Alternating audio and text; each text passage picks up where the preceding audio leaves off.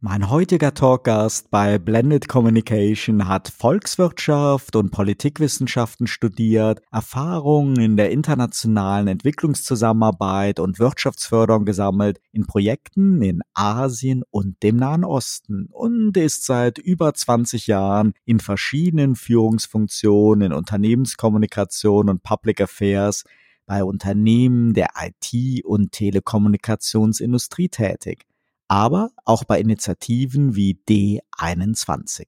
Er ist außerdem Dozent an der Hochschule Darmstadt. Wir sprechen heute über CEO-Kommunikation und Reputationsmanagement und über Digitalisierung und Innovationsnetzwerke in der Wirtschaftspolitik. Spannende Themen, bleiben Sie also dran.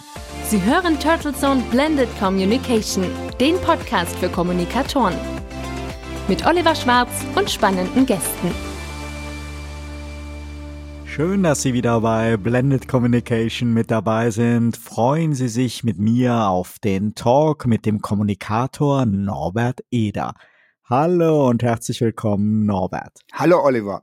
Norbert, ich habe es in der Anmoderation schon erwähnt, deinen Berufseinstieg hattest du unter anderem in spannenden Projekten des Bundesministeriums für wirtschaftliche Zusammenarbeit und Entwicklung. Was waren dabei so deine wichtigsten Erfahrungen und inwieweit helfen dir diese Jahre auch heute bei deiner Arbeit als Unternehmenskommunikator? Die wichtigste Erfahrung war Flexibilität, dass es auch anders geht, als man erst plant und dass man offen ist für die richtigen Leute, mit Leuten, mit denen man etwas machen kann. Das ist das entscheidende sogenannte Believer und ähm, das ist in der Entwicklungspolitik ja auch ganz entscheidend. Es gibt tolle Länder, die sehr viel Potenzial haben, sehr viel Probleme haben, aber überall, auch wenn es Probleme gibt, gibt es immer Menschen, die etwas bewegen können, die etwas wollen. Und für die offen sein, diese Offenheit und ja sagen, wenn jemand mit einer Idee kommt, das habe ich übernommen aus äh, der Entwicklungshilfezeit oder internationale Zusammenarbeit dort ähm, 80 Prozent mal machen und nicht 100 Prozent. Und das hat mir geholfen bis heute für den Stil, dass man mit mir Sachen machen kann und ich mit anderen Sachen machen kann im Unternehmen und natürlich auch in der Medienlandschaft.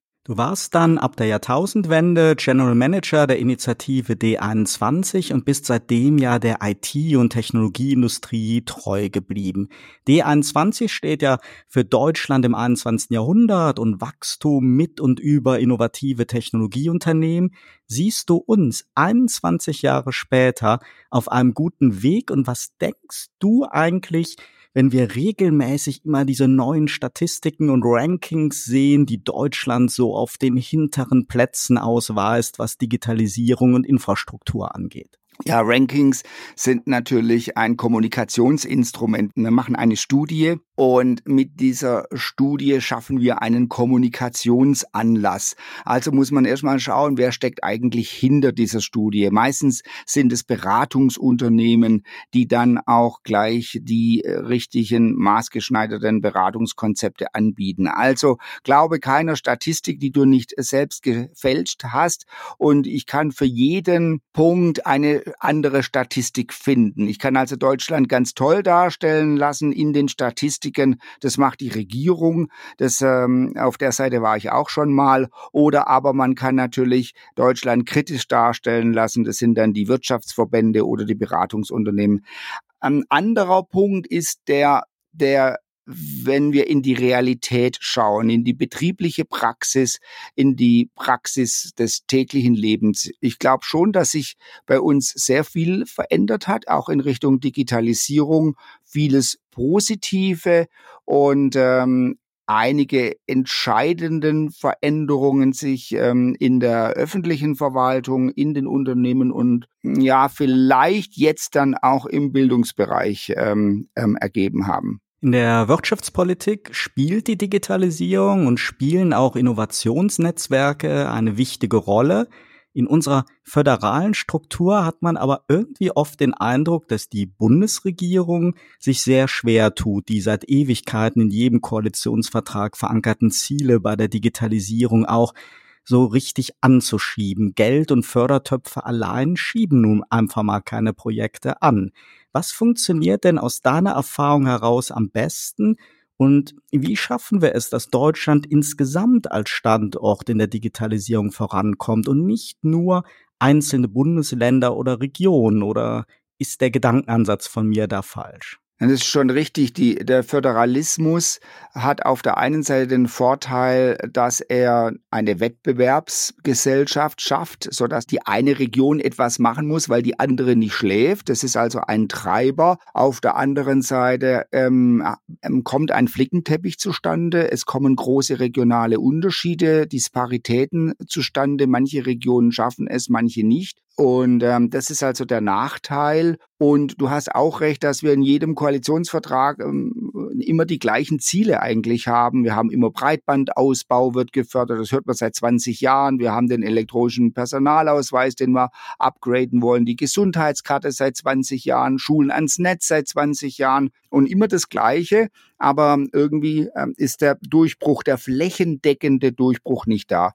Und was, was kann man, was kann man tun? Vom, von der staatlichen Seite her müsste man ganz klar die, die, die, die, die Rahmenbedingungen so setzen, dass es eben Vorschriften gibt, bis zum so einem Datum müssen alle Formulare digital unterschrieben werden können und wenn nicht, muss ein Bürger das nicht mehr unterschreiben, muss es einfach nicht abgeben. Also die, der, der Verwaltung Beine machen durch solche, durch solche klare Vorschriften. Das ist das eine und das andere ist, der, der, der Staat hat einen Riesenhebel und es wäre jetzt noch viel besser als die ganzen Projektchen und Projekte, die es immer, diese ganzen Fördertöpfe, die auch eine Selbstbeschäftigung der ganzen ausführenden Organisationen sind und eine Riesenverwaltung Verwaltungsaufwand für die Unternehmen. Am besten wäre, wenn der Staat seinen Nachfragehebel nutzen würde.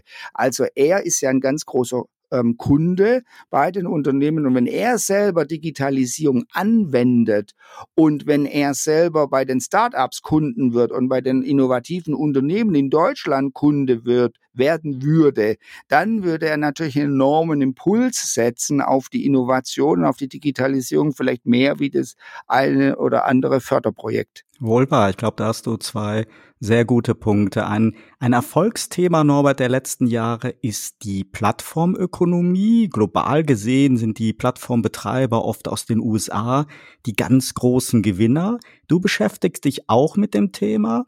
Haben wir ihr in Deutschland auch Erfolgsgeschichten und was sind so die wesentlichen Faktoren der Plattformökonomie, die ihren Erfolg ausmachen? Die deutschen Plattformen sind unsichtbarer, die gibt es. Ich glaube, im Reisebüro gibt es einige. Es gibt vor allen Dingen im B2B-Bereich. Es gibt Zuliefererplattformen, es gibt Materialplattformen, es gibt Logistikplattformen die, die erfolgreich sind. Ich überlege jetzt gerade, ob mir ganz spontan eine einfällt, die jeder kennt. Mir fällt nur ein, dass zum Beispiel eBay ähm, einen deutschen Vorläufer hatte, Orlando in Berlin, die genau das Gleiche entwickelt haben. Von der Technologie können wir die Plattformen locker nachbilden und dann hat eBay einfach Orlando gekauft. Das waren die Samware-Brüder damals. Also Technologisch können wir das. Wir können es nicht besonders gut im Consumer Market. Das kommt daher, da Deutschland oder auch Europa fragmentiert ist vom Markt. Wir haben 320 Millionen hm, Consumer in, in Europa. Das ist etwa der Markt von den USA. Aber wir haben eben 27 Legalsysteme, also sprachenrechtliche äh, Vorschriften. Und dadurch ist der Markt fragmentiert und dadurch wächst in Amerika ein Angebot im Consumermarkt viel schneller, kann auch ähm, im Silicon Valley ganz einfach kommuniziert werden. Er kommt auf einen riesen homogenen Markt, kann in den USA wachsen, growing home und dann, wenn da eine kritische Masse ist, erreicht worden ist, mit dem Geld international wachsen und in andere Märkte gehen. eBay kauft dann die lokalen Player und dann das eBay Italy und eBay France. Das ist so das Modell, wie diese Plattformökonomien wachsen aus Amerika global oder dann zukünftig aus ähm, China.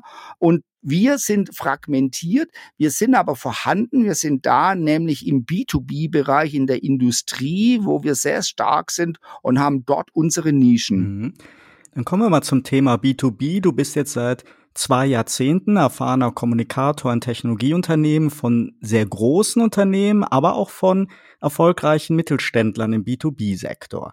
Eine Herausforderung, die man immer wieder von Kolleginnen und Kollegen hört, ist genau diese Kommunikation von Technologiethemen im Mittelstand, ohne fancy Consumer Gadgets und ohne dominanten Brands, dafür aber mit spannenden Lösungen und Stories.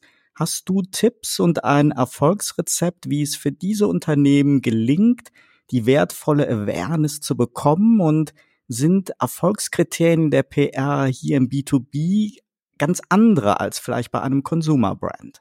Für den Mittelstand ist es einfach wichtig, die Kommunikation als einer der strategischen Instrumente für das Geschäft zu verstehen. Ein, ein Mittelständler, das ist entweder jemand, der ein Unternehmen aufgebaut hat, es ist ein Technologe, es ist vielleicht ein Vertriebler, es ist ein Zahlenmensch oder er hat es geerbt. Von den Fähigkeiten und von den Kenntnissen geht der Mittelständler, der Manager erstmal in Richtung Produktproduktion, dann geht er in, in Richtung Vertrieb und parallel hat er Finanzen. Und Kommunikation kommt da nicht vor.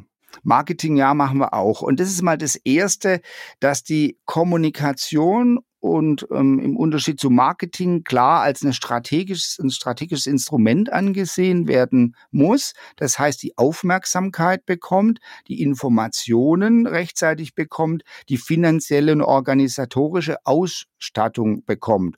Und die Tipps, was man geben kann, ist natürlich, mit dem arbeiten, was, was die Mittelständler hier machen, nämlich mit den Kunden arbeiten, mit den faszinierenden Beispielen arbeiten, mit den Technologien arbeiten und mit dem Real Life, weil das, die, die Mittelständler sind hier am Puls der Industrie, die sind im Herz hier drin und machen faszinierende Dinge. Und das muss man in Form von Storytelling darstellen können. Man muss es kommunizieren können, erzählen können. Und das muss man dann den Profis überlassen, den Kommunikatoren. Und dann kann ein Mittelständler sehr, sehr erfolgreich mit Kommunikation sein.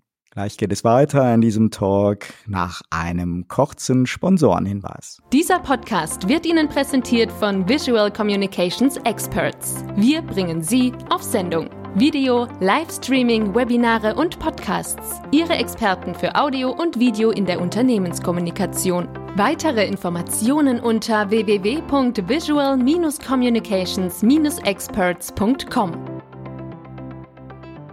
Ja, und wir sind wieder zurück bei Blended Communication und ich spreche heute mit dem Kommunikator Norbert Eder.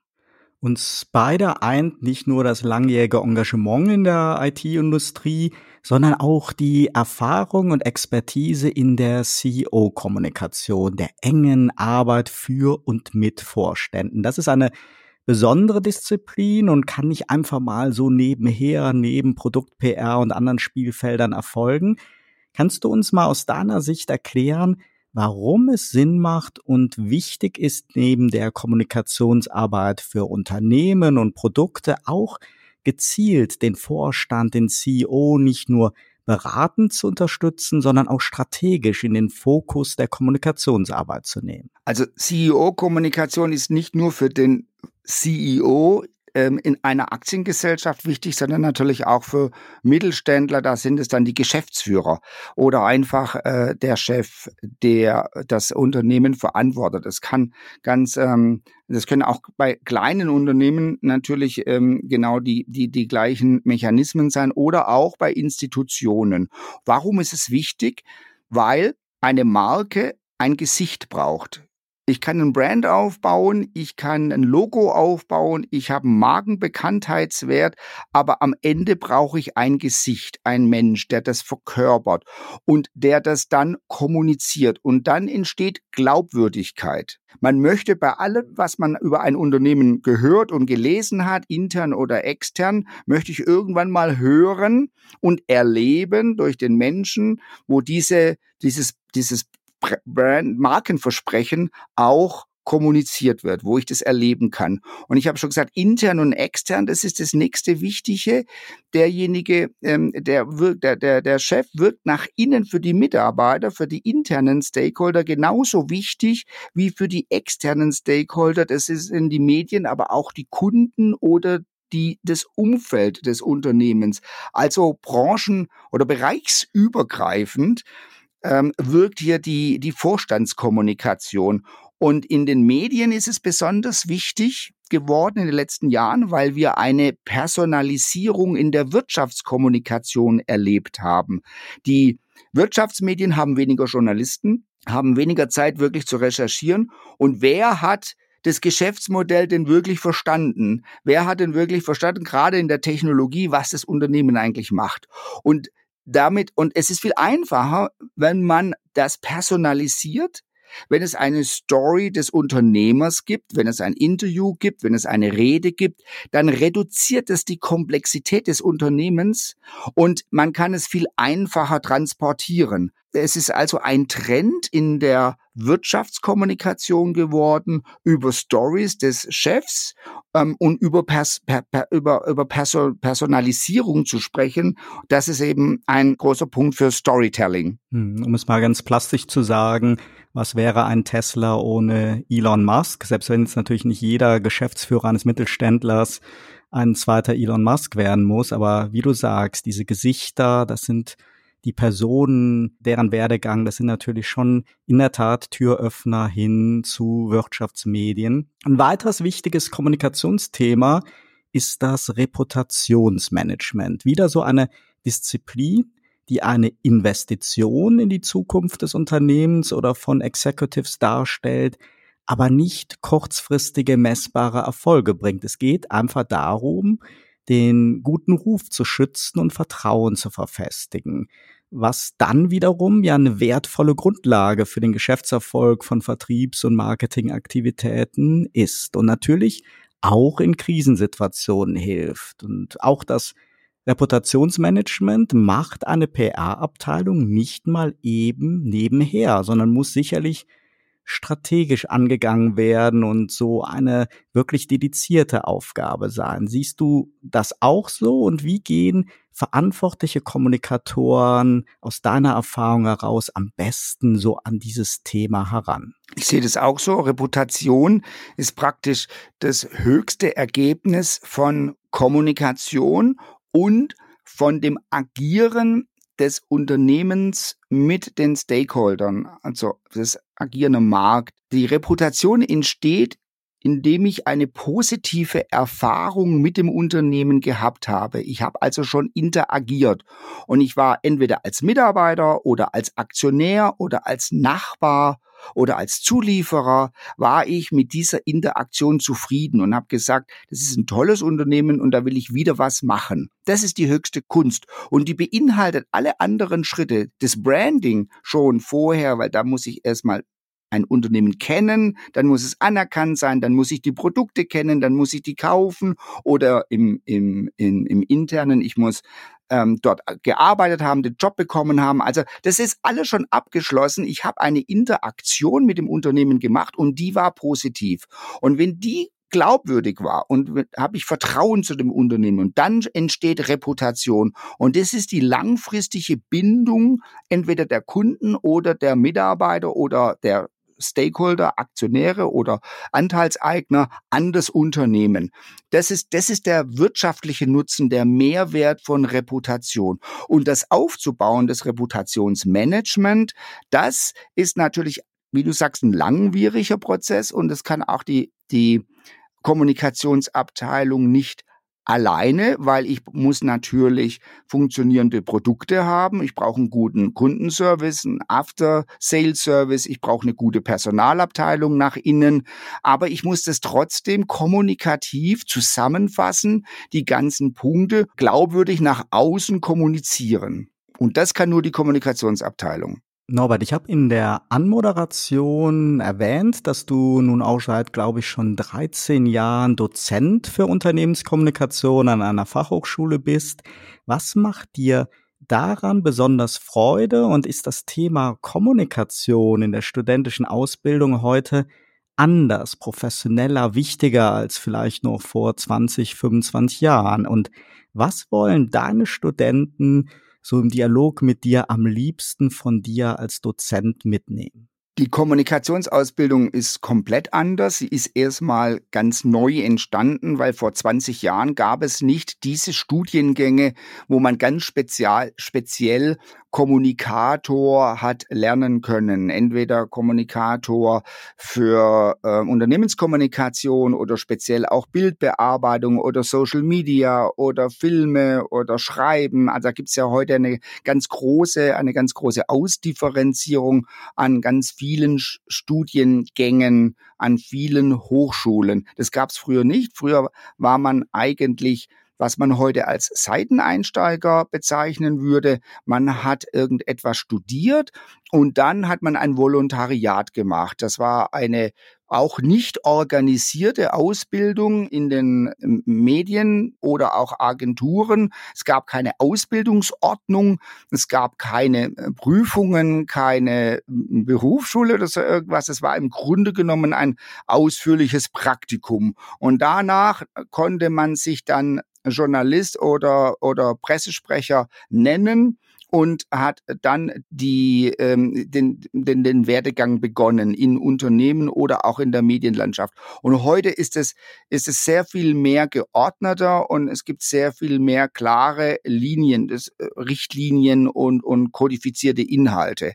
Das ist schon mal die, die große Veränderung, also wesentlich systematischere Ausbildung und was die, schon, was die Studenten wollen, ganz klar Praxiserfahrung. Das ist auch dann der Part, den ich dort habe.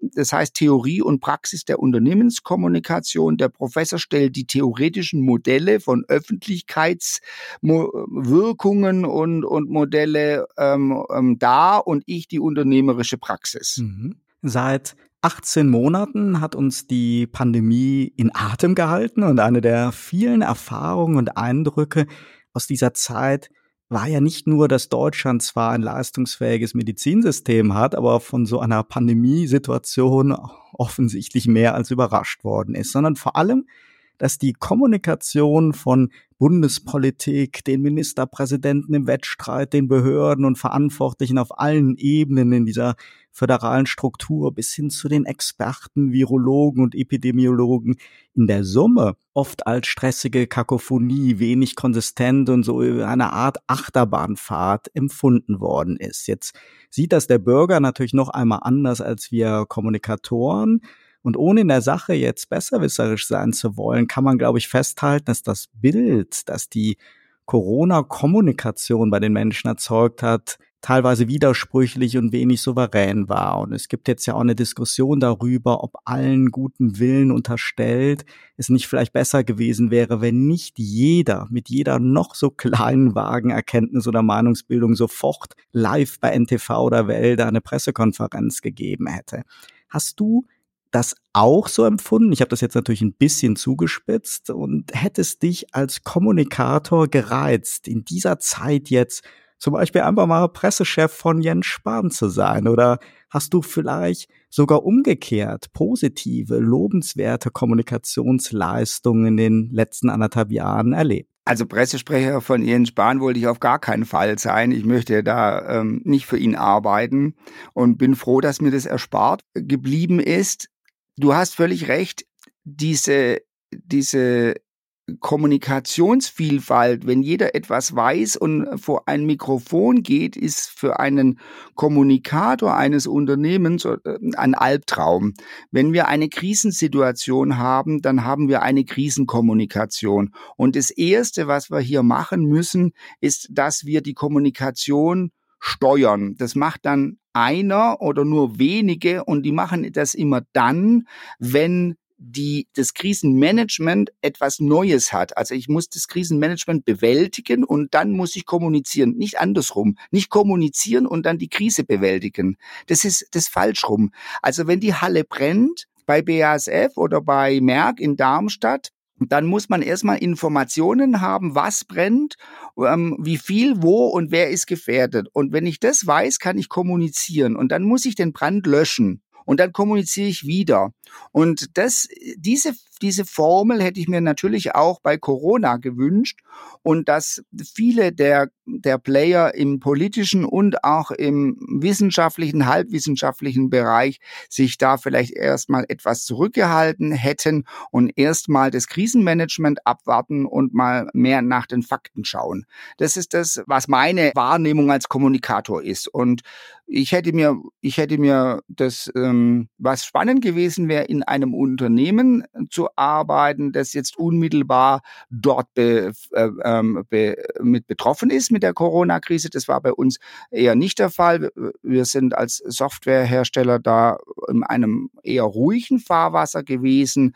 Ein gutes Beispiel möchte ich nennen, dass es auf kommunaler Ebene neue Kommunikationsformate von Stadtverwaltung und Bürgermeister mit den Bürgern gab, zum Beispiel über Stadt-Apps oder über andere Formen, wo man die Bürger informiert hat, aber auch zum Beispiel den Unternehmen Möglichkeiten gegeben hat, sich zu bewerben, Händler äh, Dienste angeboten haben, Öffnungszeiten oder wie man einkaufen kann, kommuniziert wurde und dass da etwas entstanden ist, was bisher noch gefehlt hat, nämlich diese Dialog- und Kommunikationsinstrumente über digitale Medien zwischen Bürger und Stadtverwaltung und so eine Bürgergemeinschaft digital entstanden ist, kommunikativ. Mhm. Wir zeichnen dieses Gespräch am 18. Juni live on Tape auf. Derzeit läuft die Fußball-EM. Wir freuen uns über sinkende Inzidenzzahlen und jeder freut sich auf Öffnung, die Chance auf Urlaub und eine Rückkehr so in das alte normale Leben mit Aktivitäten, Kontakten und Hobbys. Was hast du denn, Norbert, am meisten vermisst und wann renovierst du dein nächstes Haus? Also, ich habe natürlich vermisst das Reisen, wobei ich konnte immer auf die Baustelle fahren und arbeiten, aber das ähm, ähm, Arbeit, das Reisen in, ins Ausland, hier speziell Frankreich. Ich bin ein Fan in, von Südfrankreich, das gefällt mir sehr gut, kann man sehr gut erreichen und habe dort auch ähm, eine, eine kleine Bleibe das hat mir gefehlt und ähm, ich will jetzt erstmal nicht mehr renovieren, weil ich es echt satt habe. Es ist ähm, ja trotz Corona ein unglaublicher Boom ähm, auf dem, äh, in, der, in der Baubranche. Das heißt, es ist immer noch sehr, sehr schwer, Handwerker zu bekommen. Sie sind sehr ausgelastet. Jetzt kommt noch die Materialknappheit dazu und die Verteuerung von Holz, was, äh, was ich auch überhaupt nicht äh, verstehen kann, dass unser einheimisches Holz exportiert wird.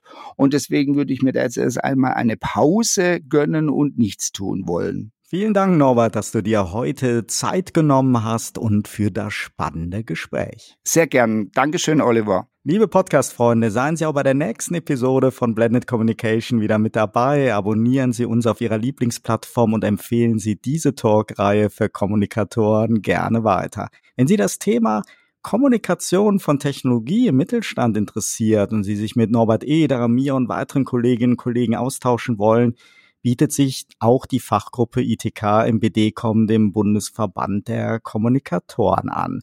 Ihr Feedback zu dieser Episode, Erfahrungen, Anregungen, Meinungen sind herzlich willkommen, ob als E-Mail oder Sprachnachricht. Alle Kontaktdaten dazu finden Sie in der Mediathek.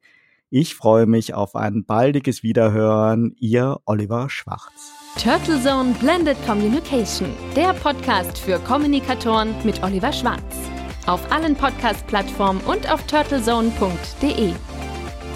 Eine Produktion von Turtle Media aus dem Podcast-Studio in Ettlingen bei Karlsruhe.